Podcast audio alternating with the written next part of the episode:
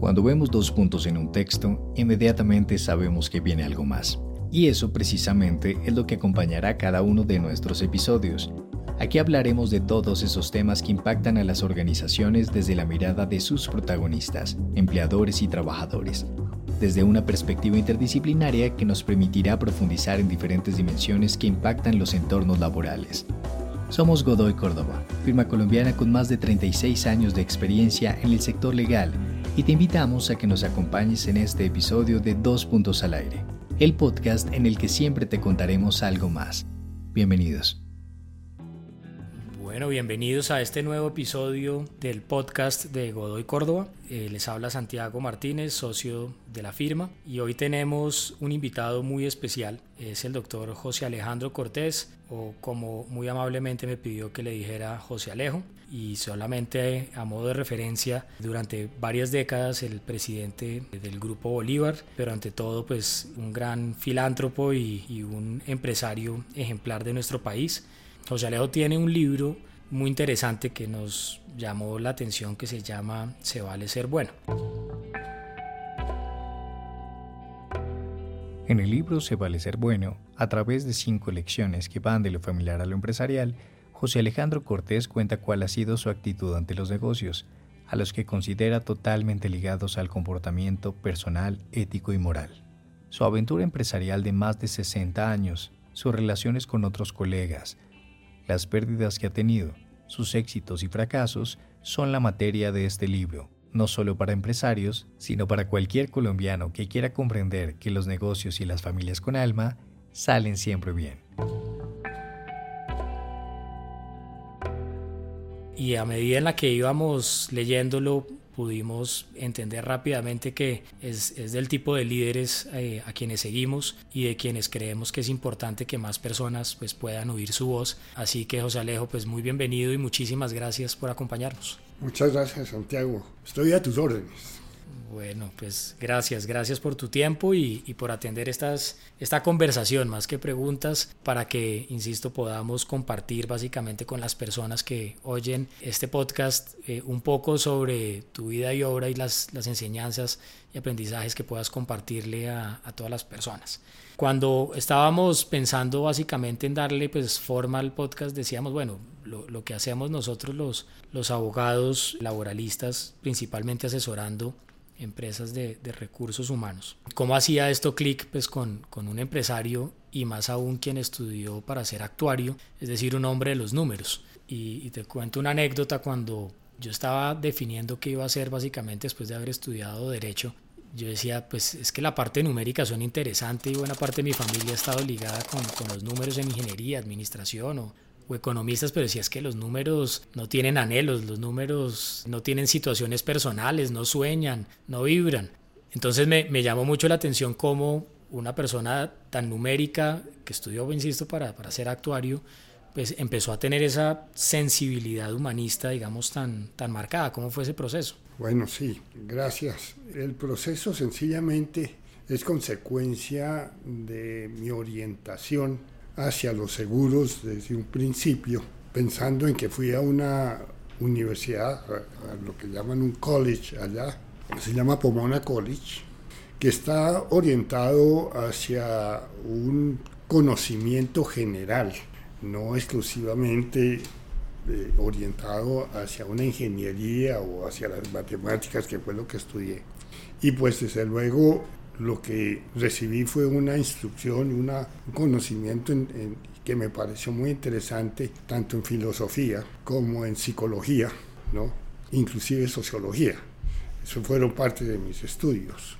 Y eso pues son temas que tienen que ver con la gente. Ahora, yo estudié para dirigir una compañía de seguros, para lo que pensaba yo que podría ser mi futuro, dirigir una compañía de seguros mi familia y amigos de mi familia fundaron a Seguros Bolívar. Entonces yo eh, fui a Estados Unidos a estudiar fundamentalmente seguros. Actuaría es una ingeniería de seguros. Entonces, como consecuencia, entré con la idea de no solamente ser el técnico en materia de seguros, el actuario, el que calculaba las primas, sino también una persona que entendiera cómo funcionaba una compañía de seguros. Y pues obviamente el funcionamiento de una empresa tiene que ver con todas las personas que participan en la organización, no exclusivamente en el área matemática o técnica. Y siendo en ese sentido, pues una empresa es consecuencia finalmente del talento, de la innovación, de la, de la inteligencia de sus funcionarios. De ahí que desde un principio hubiera pensado en la importancia de tener una idea mucho más clara de la que tenía recién egresado de, de la universidad y de la especialización, que fue una especialización en la Universidad de Michigan. Mucho más interesado en entender la totalidad, la universalidad de lo que es una empresa aseguradora.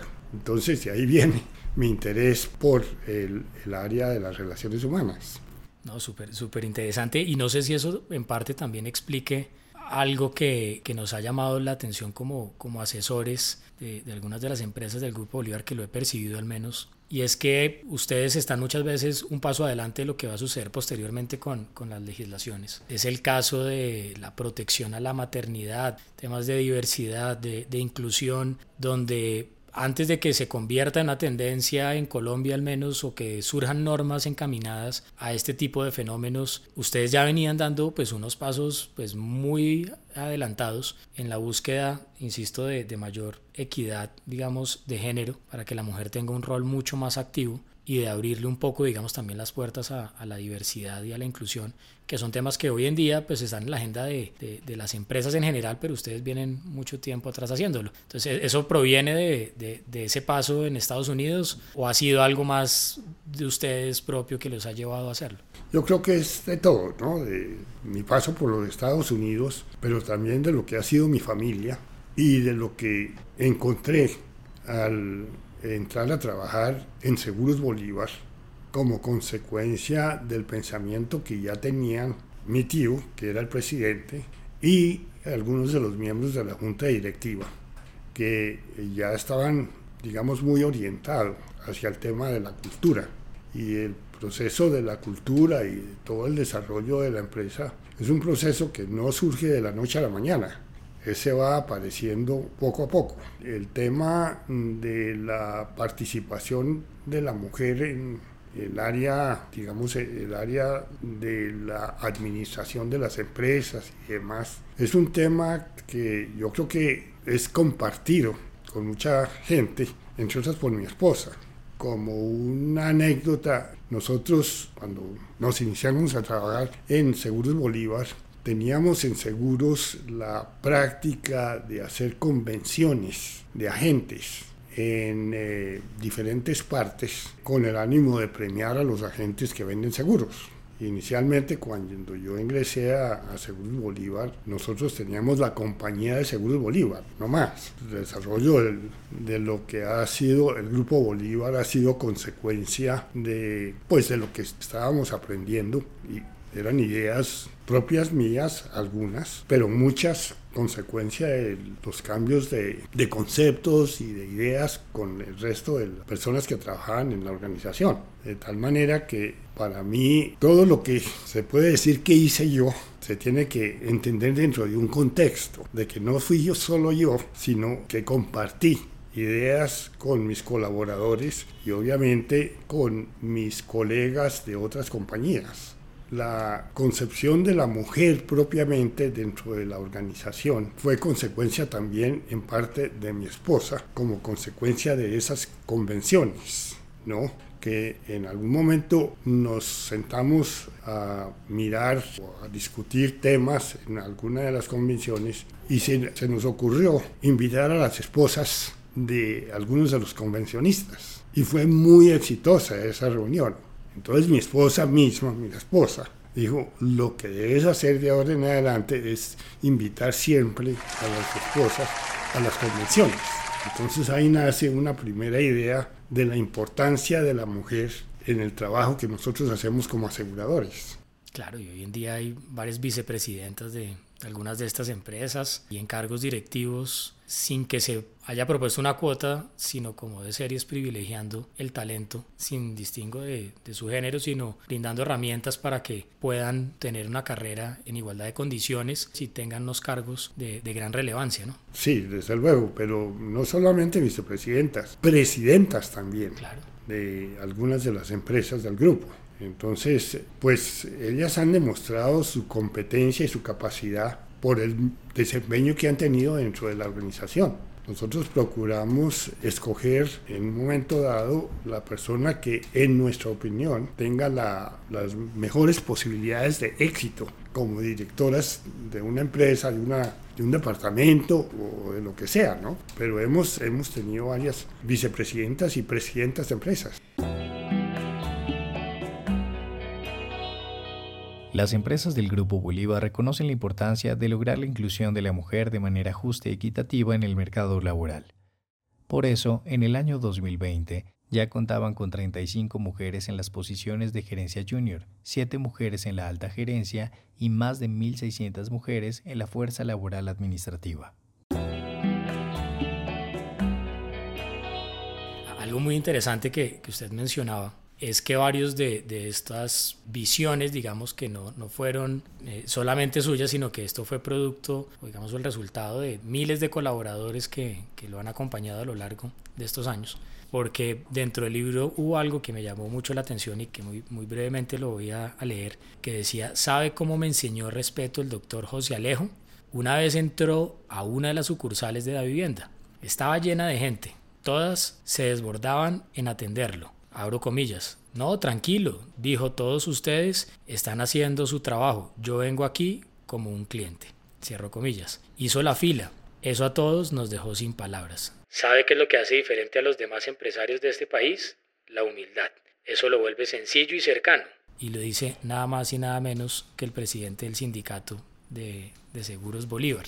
Creo que es un, un referente claro, sobre todo de quien proviene quizás para mostrar que ese liderazgo, en primer lugar, no es que se ejerza de manera solitaria, sino que también se ejerce con el ejemplo, como pues usted lo ha hecho pues durante, durante tantos años. Y, esto lo menciono a modo de, de introducción sobre un aspecto que se hace muy presente en los diferentes escritos que es el de principios y valores, que al cual se hace mucha referencia y en los diferentes textos y, las pocas entrevistas que pudimos ver, porque hemos podido ver que usted prefiere no, no figurar de alguna manera tanto, sino ser una persona muy reservada. Pero vemos, digamos, en estos espacios que esa alusión, digamos, a principios y valores está muy marcada. Y algo que, que nos despierta curiosidad es cómo lograr, siendo que esto se aprende en la casa, los principios y los valores primordialmente, que esos más de 20.000 trabajadores que están dentro del Grupo Bolívar vivan, sientan y en últimas transmitan tantos de estos principios que ustedes, digamos, han profesado? ¿Cómo, han hecho eso? No, desde, desde un principio, yo creo que desde, desde la época en que yo no era presidente de Seguros Bolívar, sino actuario, nosotros o, personalmente y como grupo hemos tenido la idea de la importancia del respeto. Y el respeto, pues es el respeto hacia el ser humano desde un punto de vista integral, no exclusivo. Y el respeto es lo que me ha guiado siempre. Entonces, esa consideración que hace la autora del libro que a que se refiere es lo que uno tiene que pensar y asumir como propios y dar ejemplos si es necesario, ¿no? No puede desconocer el, el principio y pensar que realmente está cumpliendo con uno de los valores de una cultura.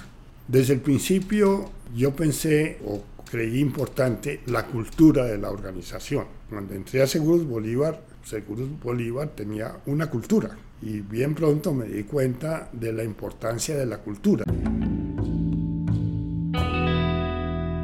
La cultura son eh, unas creencias, unos rituales, unos conocimientos, unos principios, unos valores e inclusive unas manifestaciones artísticas, si se quiere. Entonces esa, esa cultura, para que se pueda concebir como cultura, debe contemplar varios principios y varios valores. Entonces la primera vez que entramos dentro del tema de los principios y valores, entramos con unas reuniones que hicimos con todos los ejecutivos del grupo en ese momento, de los vicepresidentes, de los directores de las diferentes compañías, etc.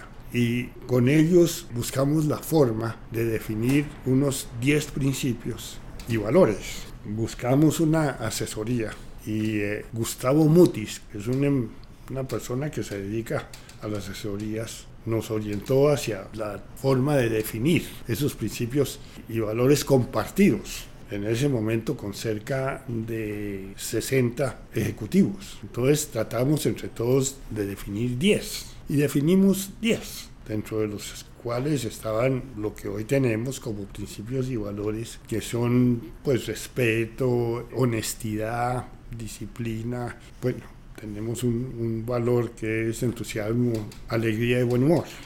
Pero realmente pensamos inicialmente en 10 en 10 eh, principios y valores. Los principios son, digamos, valores más universales, valores éticos más universales.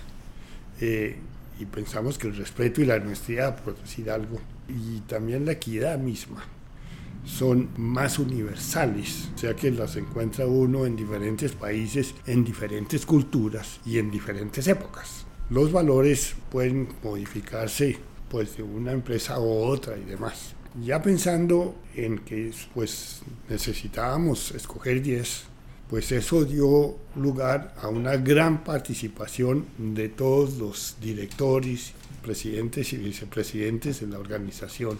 Y entonces cada, cuando finalmente se escogieron los 10, se encontró que pues eran compartidos, porque todos los habían escogido. Entonces, iniciarse así hace posible que estos que están dirigiendo las diferentes áreas y las diferentes empresas, pues compartan con sus colaboradores lo que escogieron entre todos ellos. Pasante de Moda es una película de 2015 que muestra una forma de vivir la cultura organizacional de una manera más cercana y divertida, a pesar de las diferencias.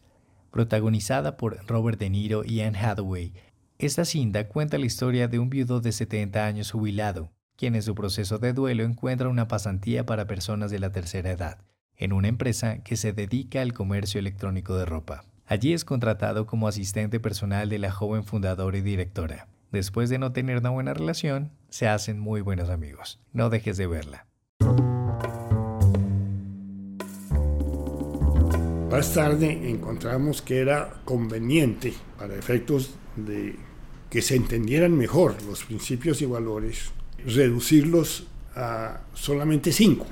Entonces dejamos solamente cinco sencillamente como un proceso mnemotécnico, si se quiere para que todos lo recuerden, para que todos lo practiquen y, para que todos tengan una claridad de cómo orientarlos. Esos principios que hoy tenemos, pues son compartidos, pues sí, por los veintitantos mil empleados o funcionarios que hacen parte del grupo.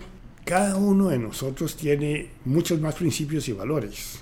Estos son principios, los que tiene el grupo, son principios que todo el mundo o que la mayoría está dispuesta a compartir, pero hay otros que no aparecen y que son igualmente importantes. Uno no le dice a un funcionario, estos son los principios de nuestra organización, pero esos son solamente esos. Uno lo que dice es, estos son los que compartimos. Hay otros suyos que no están aquí, ¿no? Por ejemplo, uno que a mí me parece muy importante es la responsabilidad. Uno es responsable de sus actos, uno es responsable de muchas cosas.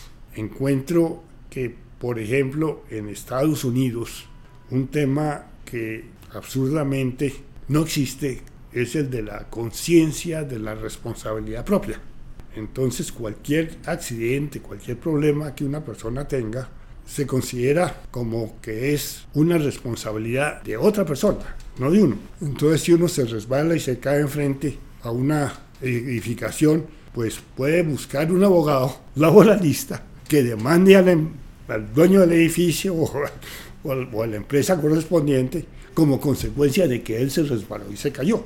no se da cuenta de que es su responsabilidad. En Estados Unidos, cada año se producen más de 400.000 demandas por lesiones personales, en las que el porcentaje de éxito en caso de ir a juicio varía entre el 19 y el 61%. Asimismo, la cantidad media concedida al demandante por cualquier caso es de 31 mil dólares, existiendo indemnizaciones que ascienden incluso hasta los 748 mil dólares. Eso me parece que es absurdo desde el punto de vista de asegurador. En Estados Unidos el costo del seguro de salud es de cerca de 30% más como consecuencia de que todo el mundo demanda a todo el mundo como consecuencia de los diferentes accidentes que sufren las diferentes personas. Súper, súper interesante y sin restarle desde luego en lo más mínimo valor, digamos, a, este principio que menciona de responsabilidad. Mientras que mencionaba el de buen humor, lo primero que se me viene a la cabeza era la, las propagandas de la vivienda de estar en el lugar eh, equivocado. Exacto. Y decía, bueno, como un banco que pues, tiende a verse como algo muy formal, tradicional, puede sacarle buen humor a, a su marca, digamos, y uno lo ve reflejado en esta. Y de paso se ha dicho quien eh, a quien tenemos en común de parentesco, Margarita, es la persona más divertida y de buen humor que, que, he conocido. Sí, ella tiene muy buen humor.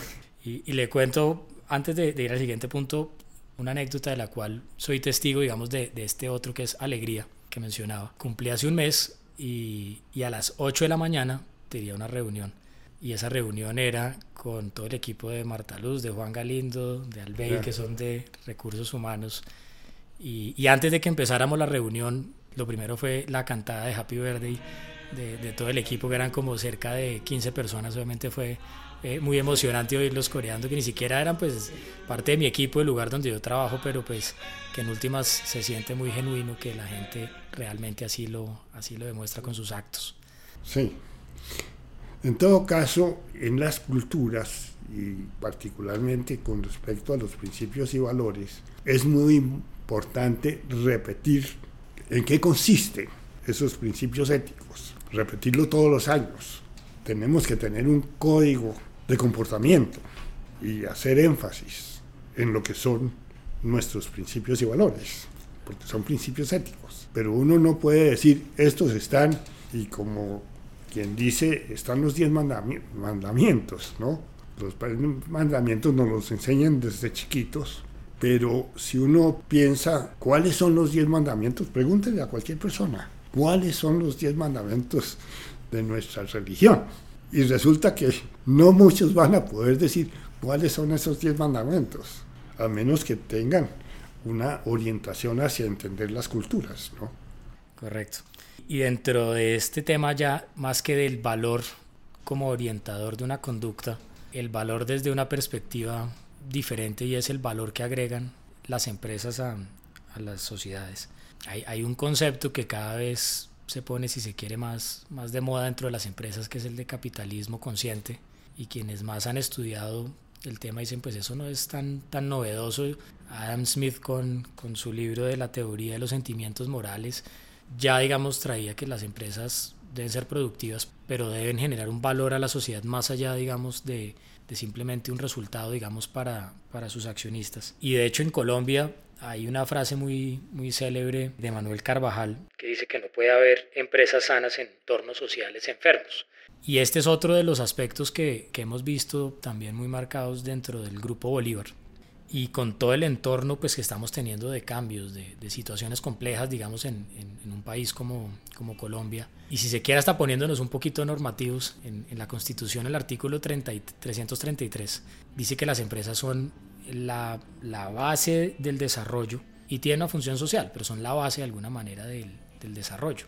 Frente a todo este contexto internacional y, y aplicado particularmente a nuestro país, ¿Usted cree que las empresas colombianas pues son, están llamadas a liderar un poco, digamos, estos cambios y, poder darle bienestar, digamos, a, sus habitantes? Yo creo que las empresas colombianas, primero que todo, cada una tiene su propia cultura. Segundo, yo creo que desde el punto de, de vista del ejemplo y de lo que pueden hacer, es mucho lo que pueden hacer para crear un, un país sostenible y sustentable. Y desde el punto de vista de la conciencia que tienen las diferentes empresas y como consecuencia de que son consecuencias de sus propias culturas, yo lo que siempre he visto es que la orientación de la cultura de una empresa depende mucho de su presidente y de su alta dirección. Si el presidente y la alta dirección están conscientes de lo que, cómo debe ser la cultura, entonces pueden, a través de repetir y repetir, pueden lograr que toda la organización se comporte dentro de esos principios y valores propios de esa cultura. Hay presidentes, como hay de todo, ¿no? pero hay presidentes que están, conciben su organización en términos de lucro, por decir algo. Y, y, concebir una empresa en términos de lucro es menospreciar el término, el tema social o el tema ambiental. Yo pues tuve la buena experiencia a través de los años de conversar con gente que tenía una conciencia muy clara de lo que era el tema social y más tarde el tema ambiental.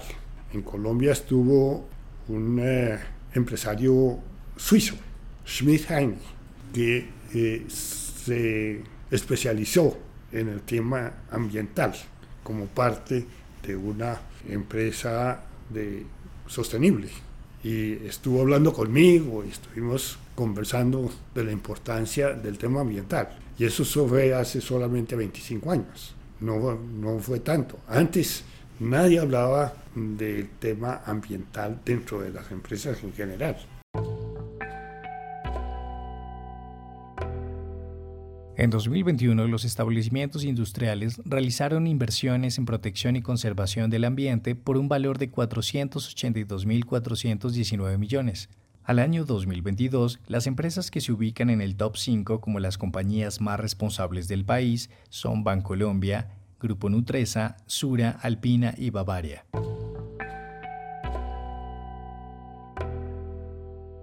Hoy una empresa sostenible ya mundialmente se concibe como una empresa que, tiene en cuenta la generación de, de lucro, el cuidado eh, social, tanto para todas las personas que hacen parte de la organización y finalmente el, el cuidado del tema ambiental. Pero si uno mira desprevenidamente lo que hacen muchas empresas, uno se da cuenta, yo he tenido ejemplos claros de que esas grandes empresas como por decir algo Tesla o eh, las grandes empresas que se han des desarrollado dentro del tema virtual, pues hay muchas fallas, muchas fallas de, en, temas de, de, lo que es la sostenibilidad dentro de los temas que hemos hablado, dentro del tema social, el tema de lucro y el tema ambiental. La forma como despiden a muchos de sus empleados, el desconocimiento de la importancia de entender a cada persona como un individuo que tiene una familia. No, a ellos no les importa. De la noche a la mañana, fuera. Ustedes son laboralistas, entonces tienen una conciencia mucho mayor que la mayoría de la gente de estos temas. Pero claro. eso a mí me sorprende, porque he visto con mis propios ojos el descuido con que manejan el personal de empresas impresionantemente exitosas desde el punto de vista eh, económico.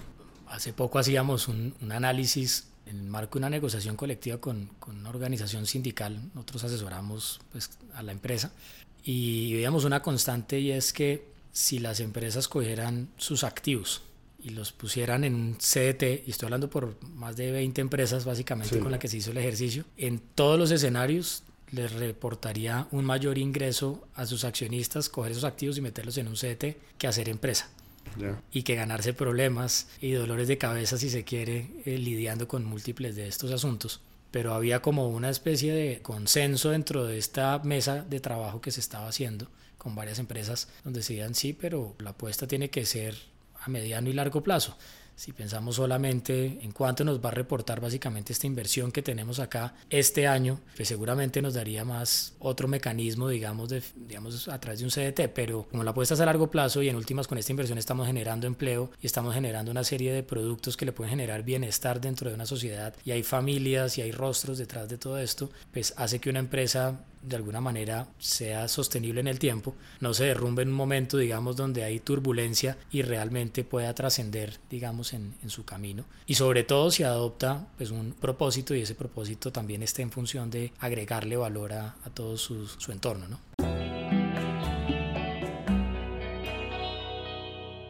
Escucha nuestro cuarto episodio de Dos Puntos al Aire, en el que María Paz Mateus, terapeuta de biosanación emocional, y Ana Cristina Medina, socia de nuestra firma, tuvieron una interesante charla acerca de la búsqueda del propósito desde los diferentes niveles de conciencia que integran nuestro ser.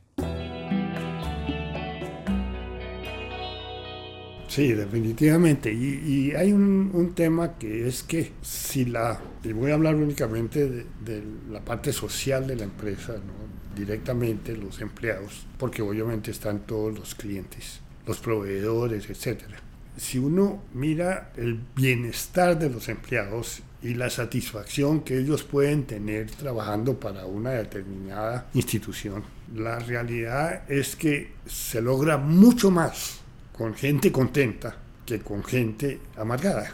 Entonces, ese es un valor adicional que tienen las empresas que a veces no se ve, pero que es supremamente importante. Desde el punto de vista de un CDT, si yo hubiera en un momento dado orientado la empresa, Grupo Bolívar, hacia alguna inversión en CDTs de todos los activos, hoy no tenía, tendría ni siquiera el 2% de lo que es el Grupo Bolívar como consecuencia de todas las políticas y la cultura que hemos tenido.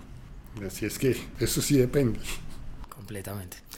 José Alejo, hay un tema que, que, nos llama mucho la atención. En el último informe que se reportaba del DANE de empleo, pues afortunadamente se viene reduciendo pues un poco digamos el, desempleo. Ya ya estamos eh, por debajo de los dos dígitos. Pero lo que llamaba mucho la atención era que en, en, banca y en seguros digamos que una disminución del último año acá del número de trabajadores en estas actividades donde estaba más o menos en este momento en 400 mil trabajadores aproximadamente y el grueso de los trabajos en nuestro país está en manufactura, en arreglo de vehículos, en actividades mecánicas. En construcción y demás. Correcto. Pues con todo lo que se nos avecina, no solamente digamos de seguir sistematizando procesos operativos y mecánicos, sino que también parte del trabajo, digamos, que hacen trabajadores del mundo de seguros y de, la banca, pues también digamos que con inteligencia artificial y, la tecnología, pues digamos que, que están entrando a, a, sustituirse. Pues uno dice, si, si desde la primera revolución industrial el campesino hubiera dicho yo lo voy a hacer mejor que el tractor, pues claramente nunca lo va a superar y, y aquí un poco la, la, reflexión no está en que la gente vaya a superar la inteligencia artificial un proceso mecánico. Entonces, digamos, un, un poco es, queríamos preguntarle, eh, usted como este fenómeno, digamos, que se nos avecina, donde algunos puestos de trabajo puedan ser sustituidos por máquinas y, y cómo estar mejor preparados como sociedad para estos momentos. Sí, bueno, realmente el, el proceso de la modernización viene de tiempo atrás por decir algo, la robotización, eh, sustituido el esfuerzo laboral de las diferentes personas en una forma impresionante. Ahora estamos en una nueva etapa, que es de la inteligencia artificial, que seguramente va a eh, sustituir mucha gente, no sé, pero de todos modos sí creo que al cabo de algunos pocos años no tantos, sí eh, se van a crear más eh, puestos de trabajo como consecuencia de toda esa modernización. La modernización en los automóviles creó muchísimos puestos de trabajo, pero inicialmente sustituyó muchos empleos. Y yo creo que eh, lo mismo va a pasar con todas estas, con todos estos procesos digitales. Vamos a tener una etapa en donde seguramente se sustituyen muchos empleos pero en no muchos años se van a encontrar nuevas posibilidades de generar valor, de generar eh, valor que es realmente, en últimas, pues generar utilidades en las empresas y demás. Pero generar valor es lo que tenemos que procurar todos los países. ¿no? El Producto Interno Bruto, después de todo, es una generación de valor. Y eso tenemos que hacerlo y buscar la forma de hacerlo. Y lo que no podemos hacer es quedarnos atrás y decir, no vamos a usar la inteligencia artificial porque esa va a reducir el número de empleos. Eso no lo podemos hacer. Tenemos que ser innovativos, buscar cómo podemos utilizar eh, las nuevas invenciones, las, las nuevas ideas para generar en alguna forma nuevos productos, nuevos programas, nuevos procesos, ser mucho más eficientes y efectivos. oyéndolo me, me, hace simplemente llevar a una reflexión y es que difícilmente digamos que se va a superar, difícilmente no, imposible superar la inteligencia artificial. Digamos, uno no puede quedarse combatiendo, sobre todo en lo que nosotros hacemos como abogados, que le pueden analizar miles de sentencias en cuestión de, segundos que uno tardaría muchísimo en leerlas y en entenderlas pero no por eso, de alguna manera, nuestro oficio de abogados, digamos que se acabará, o aspiro yo, eh, no se acabará producto de, esto. Y ahí entonces, y, atado un poco a, lo que hemos venido hablando en este, en este espacio, quienes tengan de pronto mayores habilidades sociales para la resolución de conflictos, para tener empatía, para de alguna manera esas habilidades sociales que eran mal llamadas las, las habilidades blandas de liderazgo, de trabajo en equipo, que esas no son las que tiene la inteligencia artificial o una máquina, aún por lo menos, pues son las que quizás mayor, digamos, esfuerzo se le debería llegar a invertir dentro de las empresas, porque uno no va a competir con la máquina, más bien que la máquina que no puede hacer y que agrega valor y más bien enfocarse por ese camino, ¿no? Sí, desde luego.